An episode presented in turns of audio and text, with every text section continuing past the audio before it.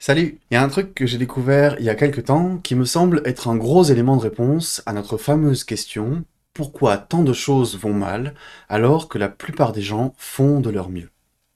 C'est un truc qui s'appelle les incitatifs et c'est un terme qui est souvent utilisé en anglais, ça se dit incentives.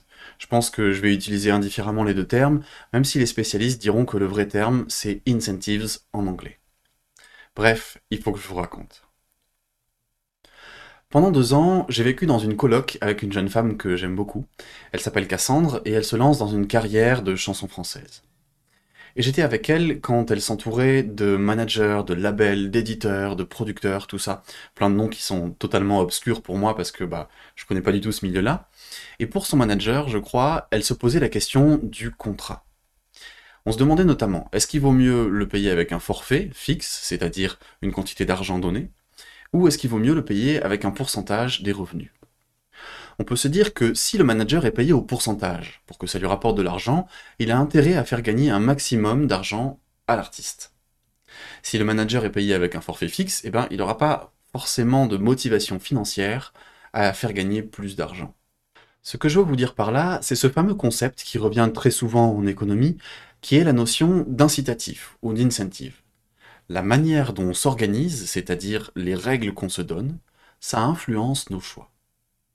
Dans ce cas, dans un contrat qui fonctionne au pourcentage, le manager est incité à faire gagner plus d'argent à l'artiste. Il trouve un intérêt financier à ça. S'il est payé au forfait, peu importe les revenus de l'artiste, le manager gagne toujours pareil. Je dis pas que c'est bien ou mal, hein, c'est une autre question. Je dis que le type de contrat change les intérêts du manager. Qui est intéressant à noter, c'est qu'il y a différentes formes d'incentives. Alors, les incitatifs, c'est un truc qui est courant, qu'on voit dans les entreprises notamment. Dans certaines boîtes, par exemple, dans des secteurs comme le commerce, eh bien, les gens sont payés avec un salaire fixe, mais ils ont aussi des primes en fonction du nombre de ventes qu'ils peuvent faire. Et c'est ce qui est censé les motiver à faire plus de chiffres. Mais les incitatifs, ils sont pas forcément financiers. Ça peut prendre plein de formes différentes. Par exemple, je pense que vous connaissez deux sports de combat que sont la lutte et le judo. Alors, les puristes, ils vont, hurler, hein, mais en gros, on peut dire que le but est quasiment le même, il faut amener l'adversaire au sol. Mais quand vous regardez des vidéos de ces deux sports, bah, c'est quand même vachement différent.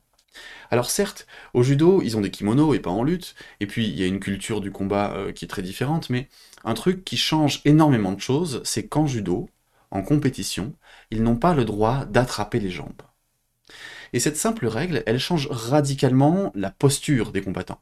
En l'occurrence, ça les amène à se tenir beaucoup plus droit au judo, alors qu'en lutte, ils sont penchés en avant, presque tête contre tête. Bref, les incentives, c'est pas juste financier. Dans n'importe quel sport, un changement des règles peut modifier radicalement la manière dont les sportifs se comportent. Un autre exemple, c'est l'enseignement à l'école. La personne qui fait l'enseignement, normalement, elle aimerait que les élèves apprennent et comprennent le cours pour lui-même, en profondeur, parce que c'est censé leur apporter des choses en soi. Sauf qu'à la fin, il y aura probablement des évaluations. Et en fonction du type d'évaluation que l'enseignant propose, ça va orienter la manière dont les élèves vont apprendre. Si l'enseignant il fait des questions où il faut donner des définitions hyper précises au mot près, ou alors il faut apprendre des choses par cœur, bah, les élèves, ça va les pousser à apprendre bêtement, mais pas spécialement de comprendre le cours en profondeur et en nuance. Si par contre l'enseignant il fait une évaluation plutôt orientée vers de la résolution de problèmes ou des questions un peu plus larges, ouvertes, qui font réfléchir, alors ça va les pousser, ça va pousser les étudiants à apprendre un peu moins en profondeur, un peu moins bêtement. Si on veut qu'ils apprennent en profondeur, il faut faire des examens qui soient intelligents, sinon c'est un peu injuste. Ceux qui ont appris en profondeur auront 10 ou 12 sur 20, alors que ceux qui auront appris par cœur auront 18 ou 20 sur 20. C'est encore un exemple d'incitatif. La manière dont les élèves sont évalués, ça les oriente dans leur manière d'apprendre. Alors, peut-être que ce que je vous dis, vous le saviez déjà. Bon, ça vous semble évident et vous avez l'impression de ne rien apprendre. Mais on peut prendre tout plein d'exemples dans le domaine de la politique et de la société qui me semblent très intéressants, et j'ose espérer qu'il y en aura au moins un ou deux auxquels vous n'aurez pas pensé. Du coup, pour la suite de l'épisode, je vous propose qu'on parle du financement des médias, puis du vote pour les élections présidentielles, du dépistage du Covid, et enfin d'obsolescence programmée. Bref, c'est parti. Alors, je suis pas un spécialiste du financement des médias, mais ce que je sais, c'est qu'une grosse partie de leur financement est liée à la publicité. Et la logique est simple, plus il y a de personnes qui regardent un contenu télévisé, plus les publicités vont avoir de l'impact. Et donc plus les médias vont pouvoir faire payer cher aux annonceurs. La conséquence est très claire, les médias, pour pouvoir survivre, ils ont besoin de faire de l'audience. Et plus la concurrence est rude entre les différents médias, plus ils vont devoir mettre en place des stratagèmes pour faire de l'audience coûte que coûte. Mais du coup, on peut se poser la question, quels sont les contenus qui vont faire le plus d'audience? Est-ce que c'est les informations intelligentes, mesurées, nuancées qui vont faire le buzz? Bien sûr que non. Ça va être les informations superficielles, émotionnelles, grossières, polémiques, qui vont faire réagir un max. Et c'est elles qui vont s'imposer.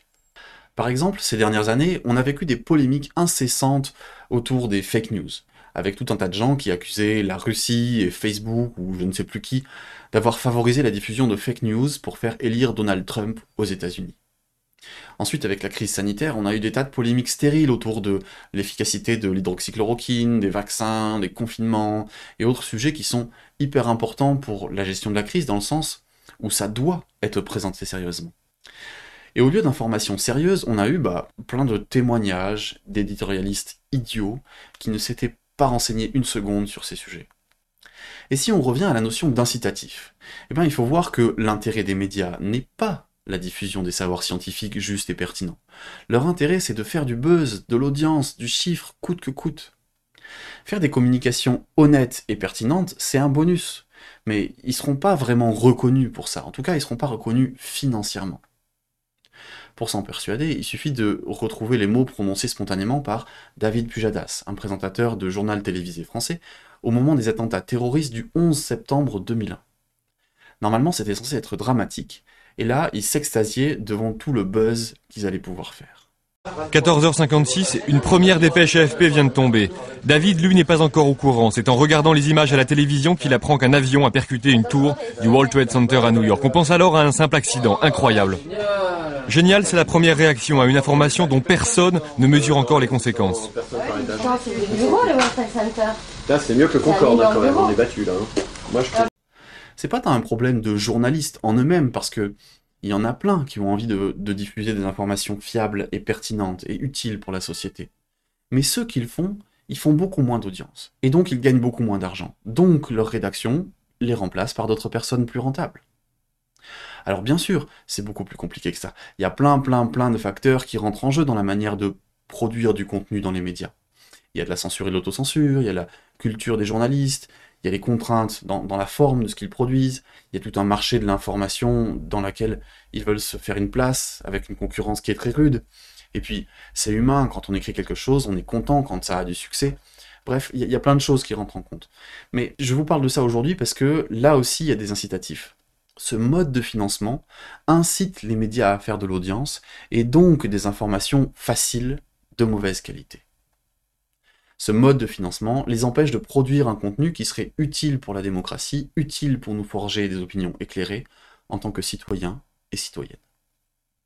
Pour changer ça, il faudrait changer la manière dont on finance les médias. Si je suis journaliste et qu'on me dit ton salaire est assuré, maintenant ton job, c'est avant tout de produire du contenu utile pour la société, pas de faire un maximum de vues. Alors je pourrais commencer à faire du contenu de meilleure qualité, même s'il est moins attractif que Cyril Hanouna qui met des nouilles dans des slips. C'est ce qui se passe avec les médias internet, les automédias, qui sont financés par des plateformes comme Tipeee ou Utip. C'est de l'économie du don. Ces automédias, ils sont financés par leur communauté et ils reçoivent de l'argent, peu importe qu'ils produisent du contenu ou pas. C'est pas une solution parfaite, ça corrige pas tout, mais c'est un exemple de changement des règles du jeu qui a un impact sur la qualité de ce qui est produit. Si le sujet vous intéresse, il y a un article disponible en ligne du journal Le Monde diplomatique qui s'appelle Projet pour une presse libre et qui propose des manières de financer autrement les médias. Bref, les prochaines fois que vous regarderez les médias, pensez à ça. C'est pas complètement la faute des journalistes si la plupart des contenus qu'ils produisent sont pourris. Parce que s'ils ne font pas des contenus qui font avant tout de l'audience, eh bien, ils vont se faire remplacer et se retrouver au chômage. Un autre exemple auquel on peut réfléchir, c'est sur les élections en France, en particulier les élections présidentielles. Le mode d'élection qu'on utilise, il faudrait dire le mode de scrutin, c'est ce qu'on appelle le vote uninominal à deux tours. Bon, je pense que vous connaissez, hein on a des papiers avec les noms des candidats, et on vote pour une et une seule personne. D'abord dans un premier tour, puis on garde les deux meilleurs, et on vote pour un second tour. Et il y a une approche scientifique qui s'intéresse à ça, à la manière dont on fait des choix dans un groupe. C'est un mélange d'économie, de maths et de sciences politiques, et ça s'appelle la théorie du choix social. Et cette théorie du choix social, elle montre que le vote uninominal pose énormément de problèmes. C'est vraiment pas, mais alors pas du tout, une bonne manière de faire. Regardez, imaginons que autour d'une idée politique, il y ait cinq candidats qui se présentent à l'élection. Bah, les électeurs qui aiment cette idée, leur voix, elles vont avoir tendance à être divisées en cinq. C'est-à-dire que les personnes qui sont les plus proches idéologiquement, elles se font concurrence. Et ça, ça crée plusieurs incitations ça pousse les candidats et les candidates les plus proches à faire des alliances stratégiques, faire de la négociation, des arrangements pour éliminer les autres personnes qui sont proches de nous, en fait. Ils vont se critiquer, ils vont se dire, bon, tu te désistes, mais après je te file un poste de ministre, etc. Bah, c'est du copinage, en fait, c'est des compromis, et du coup, ça désavantage les personnes qui seraient intègres et qui voudraient simplement porter des idées nobles. Autrement dit, dans un tel système, les carriéristes qui font de la politique un business, eh bien, ils sont avantagés. Et ça, c'est un premier incitatif. Et d'un autre côté, ça pousse les électeurs et les électrices à faire un truc que vous connaissez probablement, qui s'appelle le vote utile, ou le vote stratégique, ou le vote contestataire. C'est-à-dire que si la personne qu'ils préfèrent a peu de chances de gagner, ils ne vont pas voter pour elle. Et ils vont plutôt faire élire les grosses candidatures même si ça ne leur convient pas vraiment. Bref, pour résumer, ça pousse les candidats à faire des manœuvres stratégiques et ça pousse les électeurs au vote utile. Donc, cette théorie du choix social, elle nous montre que le vote uninominal, c'est une très très mauvaise manière de faire des choix. Si ça vous intéresse, je vous recommande fortement la vidéo sur YouTube de la chaîne Science Étonnante qui s'appelle Réformons l'élection présidentielle, pour bien comprendre à quel point cette manière de voter peut être aberrante. Et à l'inverse, il existe des manières de voter qui évitent ces problèmes, comme par exemple le vote au jugement majoritaire. Pour faire court et prendre l'exemple du jugement majoritaire, c'est un système de vote où on donne une mention à tous les candidats, qui va de excellent, bien, assez bien, passable, jusqu'à à rejeter, et on demande aux gens de s'exprimer sur tout le monde. Et donc du coup, il peut y avoir plein de candidats différents, ça va pas diviser les voix. Et on enlève donc l'incitation des candidats à la jouer stratégique ceux qui feront du copinage, ils seront pas forcément plus avantagés. Mais il reste la question du vote utile. Parce que les électeurs, ils pourraient avoir envie d'exagérer leur vote et de mettre excellent à leur candidat et à rejeter à tous les autres. Eh bien, pour éviter ça, pour éviter le vote utile, dans le jugement majoritaire, on ne choisit pas la personne qui a la meilleure moyenne. Parce que la moyenne, elle est sensible aux valeurs extrêmes. À la place, on prend la médiane qui, elle, n'est pas sensible à ces valeurs extrêmes. Donc on classe les votes par ordre de mention, de la moins bonne à la meilleure, et on regarde à 50% des votes qui a la meilleure mention. Bref, je passe très vite et je vous renvoie vers la vidéo de Science étonnante qui est vraiment très très bien là-dessus. Mais la chose à retenir, c'est que dans cette manière de voter, on n'a plus besoin de faire du vote utile ou stratégique. On vote en disant ce qu'on pense, et c'est tout. Après, à mon avis, il y a des systèmes de vote qui sont encore mieux que le jugement majoritaire, comme le scrutin de Condorcet randomisé, le système de vote Borda ou, le vote alternatif qui est comme le vote actuel, mais où on peut voter pour plusieurs candidats. Mais bref, j'ai voulu vous présenter un peu plus en détail le jugement majoritaire parce que il est à la fois original et assez simple à comprendre. Et je pense honnêtement que notre société et notre rapport à la politique pourrait être radicalement transformé si on changeait simplement notre système de vote au profit d'un système plus intelligent comme ceux que j'ai énoncés. Avec une petite préférence personnelle pour le vote alternatif parce que il est très proche du système actuel en enlevant beaucoup, beaucoup de ses défauts. Et changer le système de vote, ça change les incitatifs qui influencent les candidats et les électeurs. Et la perspective serait d'avoir des débats plus intelligents et des résultats plus satisfaisants. Une autre incitatif que je trouve assez concret, c'est le dépistage au Covid-19 en France. Quand la pandémie a commencé, le secrétaire général de l'OMS, l'Organisation mondiale de la santé, a donné le message suivant au pays. Il a dit il faut tester, tester, tester. Test, test, test. Donc l'idée c'est bien sûr de tester, mais surtout de mettre en isolement les personnes concernées pour éviter qu'elles ne propagent la maladie. C'est vraiment quelque chose d'important parce que cette pandémie a déjà fait plus de 16 millions de morts dans le monde et ça continue encore, donc il faut se tester. Sauf qu'il y a deux choses à prendre en compte. Déjà, les conséquences, si on se fait tester positif au Covid, elles sont lourdes. On est enfermé pendant une semaine, on ne voit personne, on est obligé d'annuler tout ce qu'on avait prévu, mais surtout, pour les personnes qui ne sont pas salariées, ben, on peut pas aller travailler, et ça nous met en danger financièrement. Et ensuite, pour la plupart des gens, c'est relativement bénin. La plupart des personnes ont de la chance parce qu'elles ont assez peu de symptômes.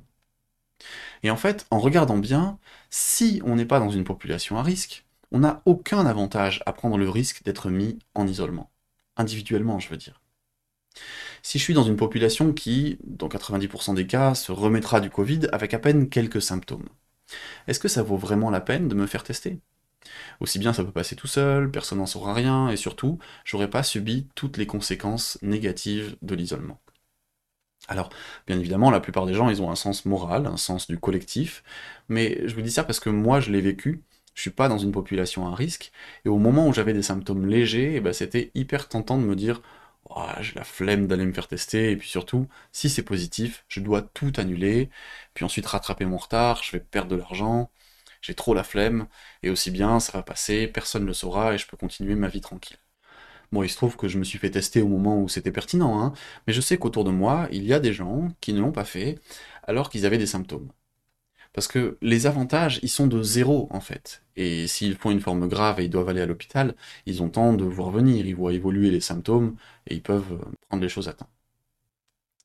Bref, je sais pas si je suis très clair, mais ce que je veux dire, c'est que Là, on ne compte que sur la responsabilité morale des individus pour que ça marche. Mais surtout, ceux qui sont pas responsables, eh bien, euh, ceux qui sont irresponsables, ils sont avantagés. Personnellement, j'ai eu un problème comme ça où je me suis fait avoir. En période Covid, j'avais un rendez-vous médical, pas facile à avoir, et dans la salle d'attente, il y avait un panneau qui disait qu'il fallait signaler s'il y avait des symptômes qui pouvaient être liés au Covid-19. Et il listait les symptômes, toux, fièvre, fatigue. Et moi, j'avais ni toux ni fièvre, mais en bon élève et avec mon côté un, peu scientifique qui essaye de dire les choses avec précision, eh ben, je signale que j'ai un peu de fatigue en ce moment et ça correspond à un seul des symptômes listés. Mais en fait, ça n'a pas manqué. La secrétaire, elle a pété un câble, elle m'a engueulé, elle m'a viré, et j'ai pas pu avoir mon rendez-vous. Simplement parce que j'ai été trop prudent et que j'ai voulu être bon élève, et en fait, la prochaine fois, bah, je me tairai et j'aurai mon rendez-vous. Alors, bien sûr, pour l'anecdote, je n'avais pas le Covid. Bref, je trouve ça un peu injuste que les personnes qui sont rigoureuses, qui font bien les choses en se faisant tester ou en étant honnêtes, elles aient que des inconvénients par rapport aux personnes qui ne se font pas tester et qui propagent la maladie tranquillement. Et ça, c'est encore un exemple d'incitatif, sauf que là, il est un peu, entre guillemets, naturel, spontané en fait. Spontanément, les choses avantagent les personnes irresponsables. Alors, il semblerait qu'à Taïwan, il y ait eu des mesures pour essayer de corriger ces incitatifs. C'est-à-dire que les personnes qui étaient mises en isolement, elles étaient soutenues avec une petite somme, je crois que c'était l'équivalent de 30 euros par jour environ, et des petits cadeaux pour compenser tous les inconvénients que ça représente. C'est un youtubeur qui s'appelle Vlanx qui a fait une vidéo là-dessus de deux minutes intitulée Comment Taïwan gère le coronavirus. C'est pas grand chose, et puis je dis pas que c'est ce qu'il faut faire, mais je trouve que c'est une manière intéressante de compenser une injustice en récompensant les personnes qui ont eu une attitude responsable. Un autre exemple d'incitatif que je trouve important, c'est la production d'objets. J'imagine que vous connaissez la notion d'obsolescence programmée. L'idée, c'est que les industriels qui produisent des objets fassent en sorte qu'ils ne durent pas trop longtemps pour pouvoir en vendre plus. Et c'est assez nul en fait, on se retrouve avec des objets qui vont tomber en panne, exprès, ça a été pensé comme ça, juste pour qu'on en rachète. C'est ni écologique, ni économique, et théoriquement ça a été interdit en Union Européenne il me semble. Bref, c'est nul. Mais quand on y pense, c'est quelque chose d'assez normal, d'assez logique dans notre système économique actuel. Imaginons, je sais pas, un, ingénieur qui travaille à faire des chaussures, par exemple. Bon, son job, c'est de les inventer, hein, pas de les fabriquer en masse. Eh bien, si un jour il arrive à faire les meilleures chaussures au monde, des chaussures qui ont du style, qui sont durables, qui ne coûtent pas cher à produire, bref, les meilleures chaussures du monde, bah, tout le monde serait super content d'avoir ces chaussures, ce serait super utile. Mais lui, par contre, bah, une fois que ce travail sera terminé, il aura plus de taf. Merci, au revoir, vous avez fait un bon boulot, maintenant il faut faire autre chose, et le risque direct, c'est qu'il se retrouve au chômage. Et c'est la même chose pour les personnes qui travaillent dans les usines pour produire ces chaussures. Si elles durent toute la vie, ces chaussures, eh bien, l'entreprise qui les produit va faire beaucoup de ventes au début, mais ensuite, comme personne n'aura besoin d'en racheter, parce que tout le monde en aura, eh bien, l'entreprise mettra la clé sous la porte, ou du moins, elle va fonctionner avec très peu de monde, et euh, la plupart des gens se retrouveront au chômage. Autrement dit, produire des chaussures trop durables, c'est pas bon pour les affaires. A l'inverse, s'il y a de l'obsolescence programmée, c'est parfait. Si les chaussures durent suffisamment longtemps pour que les gens gardent confiance dans l'entreprise, mais qu'elles s'abîment ensuite assez vite, eh bien l'entreprise peut vendre continuellement des chaussures parce que les gens en ont un nouveau besoin. J'ai eu l'occasion de parler avec un coach sportif, un mec super, on faisait du sport dans le même club, et il m'a dit un jour, moi, avec mes clients, je cherche à me rendre indispensable. C'est-à-dire que, au lieu de leur apprendre comment être autonome, et comment faire du sport par eux-mêmes, il gardait pour lui certaines infos et il se débrouillait pour qu'ils l'appellent régulièrement pour faire leur séance de sport. C'est pas cool pour les clients qui sont dépendants. Mais sans ça, comme c'est pas évident de vivre de ce métier, bah, il gagnerait pas sa vie en fait, ce coach sportif. J'ai un peu la même impression avec l'industrie du cinéma. J'ai l'impression qu'il y a quelques films bien qui sortent de temps en temps, mais que la plupart des films sont nullissimes. Et surtout que, on dirait que l'industrie du cinéma se débrouille pour passer sous forme de films tout ce qu'ils peuvent. Tous les contes pour enfants, toutes les histoires de vie des stars de musique ou de sport, et puis quand un film marche bien, ils en font une suite, et puis une autre, et puis euh, Harry Potter contre les seigneurs Sith, The Dark Knight Reloaded, euh, bref, une sorte de frénésie qui les oblige à produire, produire, produire. Et en fait, je comprends. Les gens de cette industrie, ils sont payés au nombre de films qu'ils sortent. Et donc, ils ont besoin de produire continuellement, que ce soit des bons films ou pas, bah sinon ils se retrouvent au chômage. Pour moi, tous les exemples qu'on vient de citer, c'est une incitation négative dans notre travail. Sachant qu'on est menacé de se retrouver au chômage si on n'a pas de boulot, ou alors qu'on va devoir se réorienter, c'est parfois long et coûteux, eh bien on est poussé à assurer sa place, à pérenniser ses revenus, au lieu d'être au maximum de notre efficacité et de notre utilité au travail. Dans le cas des entreprises, on est incité à produire des trucs qui tombent en panne au bout d'un certain temps pour vendre plus de produits, c'est-à-dire l'obsolescence programmée. Pour les coachs sportifs, on se débrouille pour rendre les patients dépendants, et pour l'industrie du cinéma, on produit des films en masse, même si c'est des trucs nuls. Et dans les trois cas, le problème de base, c'est la manière dont les travailleurs sont rémunérés. Et dans les trois cas, c'est pas cool pour la société dans son ensemble. Un dernier exemple sur ce thème-là, en lien avec l'écologie, c'est le secteur du béton. Parce que le béton pose plein de problèmes. Aucun végétal ne pousse, l'eau ne s'infiltre pas dans le sol, et ça peut faciliter des inondations. En été, la chaleur s'accumule, et puis c'est extrêmement émetteur de CO2, la production de béton. Bref, pour l'environnement, c'est vraiment, vraiment pas cool. Mais on reste sur la même logique. L'ouvrier qui travaille dans l'industrie du béton, et qui prend conscience de ça, il fait quoi? Il arrête son job? Ok, bah du coup il est au chômage, il est remplacé par quelqu'un d'autre. Ou alors il est obligé de se réorienter et c'est long, c'est coûteux et c'est risqué. Donc il a une incitation à continuer à travailler, peu importe l'impact sur la société. Allez, je rajoute quelques éléments que je trouvais intéressants. L'autre jour, je faisais une petite session running avec un ami qui bosse dans une boîte d'ingénieurs. Et il a mis en lien deux petites anecdotes qu'il a vécues. Il a passé une semaine sur un bateau pour ses vacances et c'était un voilier d'environ 25 mètres. Et un jour, pour faire une manœuvre pour accoster, ils ont eu un problème et ont percuté le pont. Au départ, tout se passait bien, chacun avait son poste, tout roulait, c'était nickel. Mais pour une raison tout à fait inconnue, un des types avec qui il était, qui avait une tâche dans la manœuvre toute simple, très facile, s'est dit qu'il allait quitter son poste pour aider quelqu'un d'autre, qui n'en avait d'ailleurs pas du tout besoin. Il me racontait ça donc, qu'ils avaient tamponné le bateau parce qu'un type n'avait pas fait une tâche toute simple. Et il me disait que c'était pareil avec un gars de son équipe au travail, parce qu'il est ingénieur. C'est un type qui doit faire régulièrement une tâche toute simple, mais qui n'est vraiment pas passionnante. Et mon pote, il disait, on a envie de lui dire, ok gars, en fait, il faut que tu comprennes que ce truc-là, là, si tu le fais pas et qu'à la place tu vas te balader partout pour faire d'autres choses, dans dix jours, on est tous dans la merde pour rattraper tes conneries. Dans les deux cas, le bateau comme dans l'équipe d'ingénieurs, la logique est la même. Les gens n'aiment pas faire les tâches qui sont ingrates, alors que souvent, elles sont essentielles. Et dans notre discussion, on en venait à parler de la mentalité occidentale en comparaison avec la mentalité asiatique. On entend régulièrement qu'en Occident, tout le monde se bat pour devenir numéro 1. Parce que c'est valorisé d'être chef, en fait. Et au contraire, quand on est numéro 20 d'une entreprise, on a tendance à être méprisé. En Asie, il semblerait que la mentalité soit différente. Quand on est numéro 20, ce qui est important, c'est d'être un bon numéro 20. On reste à notre place et on joue notre rôle dans l'équipe. Du coup, à la fin de notre discussion sur ce collègue ingénieur, on en est venu à se dire que pour manager ce type-là, il faudrait le valoriser dans son travail, et au lieu de lui dire si tu fais pas ton taf, dans 10 jours on aura rattrapé tes conneries, lui dire plutôt écoute, on sait que ton travail est pas passionnant, mais il est vraiment important. Il est tellement important que si tu le fais pas, dans 10 jours, on se retrouve tous débordés et le projet s'écroule. Dans tout ça, je vois aussi une forme d'incitatif. En fonction de qui on valorise et pourquoi on les valorise, on pousse les gens soit à être dans une attitude individualiste, soit dans une attitude collective. Du coup, on vient de voir plein d'exemples de situations où les règles qu'on se fixe collectivement influencent les individus. Elles les encouragent à agir d'une manière ou d'une autre. Et quand on discute de sujets de société, on entend parfois des phrases du genre Non, mais c'est pas les gens qui posent problème, c'est le système. Ou encore Mais ça servira à rien de virer le président parce que juste après, on en aurait un pareil qui reviendrait et ce serait pas mieux. Eh bien, je pense que pour bien comprendre ces phrases, il faut avoir en tête la notion d'incitatif. Et les incitatifs, ça fait partie de ce qu'on pourrait appeler les effets de système. J'emprunte cette expression au secrétaire général de Reporters sans frontières, qui s'appelle Christophe Deloire, et il en parlait dans une émission internet qui s'appelle Thinkerview.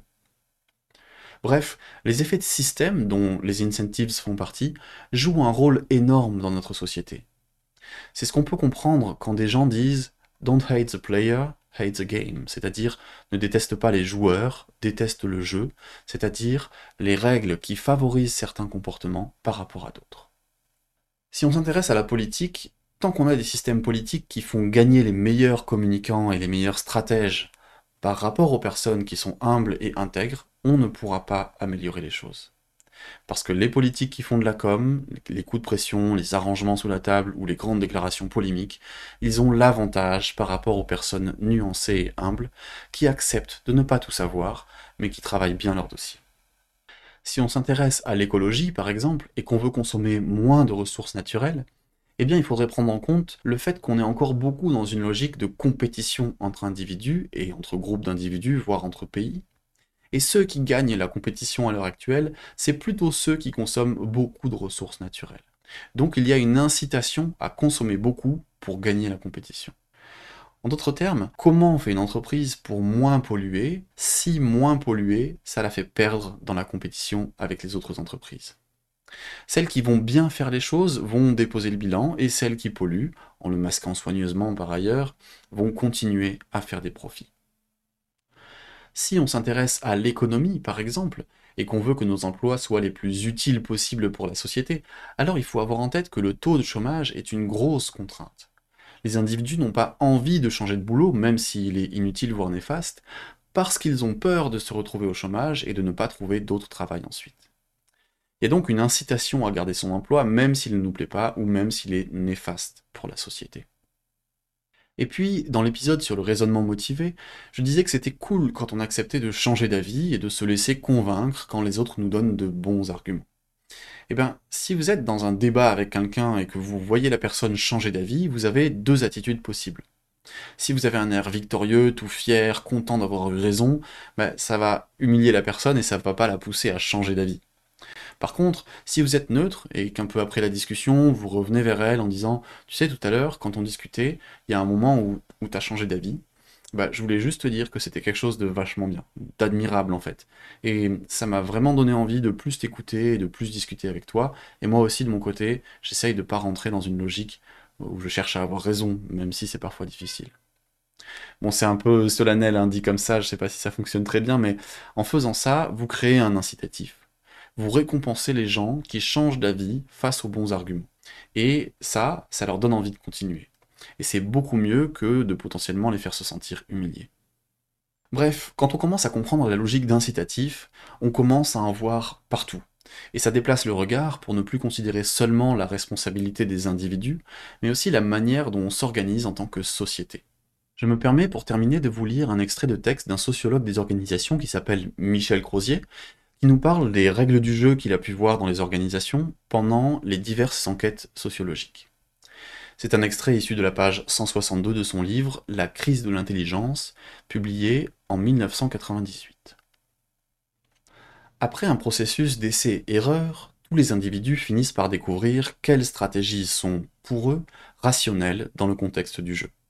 Et sans être déterminés comme des automates dans une organisation, sans être commandés comme des esclaves par un garde churme juste au-dessus d'eux, et par un pharaon au sommet, ils aboutissent au résultat que le jeu leur permet.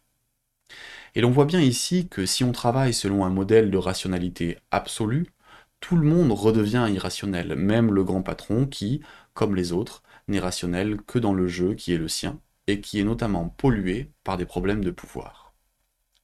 Il pourra ainsi prendre une décision apparemment aberrante, uniquement parce que celle qu'on considérerait comme la meilleure d'un point de vue extérieur risquerait de lui faire perdre sa place, ou simplement une partie de son pouvoir. Dans ce texte, Michel Crozier nous donne à voir ces règles du jeu et leur présence dans les organisations. Il faut bien comprendre que les personnes n'agissent pas toujours dans leurs intérêts, ils ne jouent pas toujours pour gagner dans ces règles du jeu, mais ils sont contraints par ces règles, et ceux qui veulent faire autrement sont désavantagés. Et c'est peut-être une partie de la réponse à la sorte d'opposition qu'on entend encore parfois au sujet de l'écologie, c'est-à-dire est-ce qu'il faut agir au niveau individuel ou au niveau collectif? Eh bien, les règles qu'on se fixe peuvent faire le lien entre les deux, parce qu'elles poussent les individus à agir d'une manière ou d'une autre. Bien sûr, ça fait pas tout. Bien sûr, il y a des dizaines d'autres facteurs à prendre en compte, et encore une fois, bien sûr, les gens peuvent aller à l'encontre des incitatifs qui les influencent. Mais c'est une mécanique à avoir en tête, parce qu'elle revient très souvent. Eh bien, il me semble qu'on arrive à la fin de notre épisode.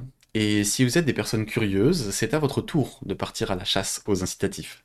Essayez d'en repérer dans votre quotidien, cherchez les règles qui avantagent certains comportements par rapport à d'autres, et racontez-nous tout ça dans les commentaires ou sur les réseaux. Sur ce, bonne chasse aux incitatifs et à bientôt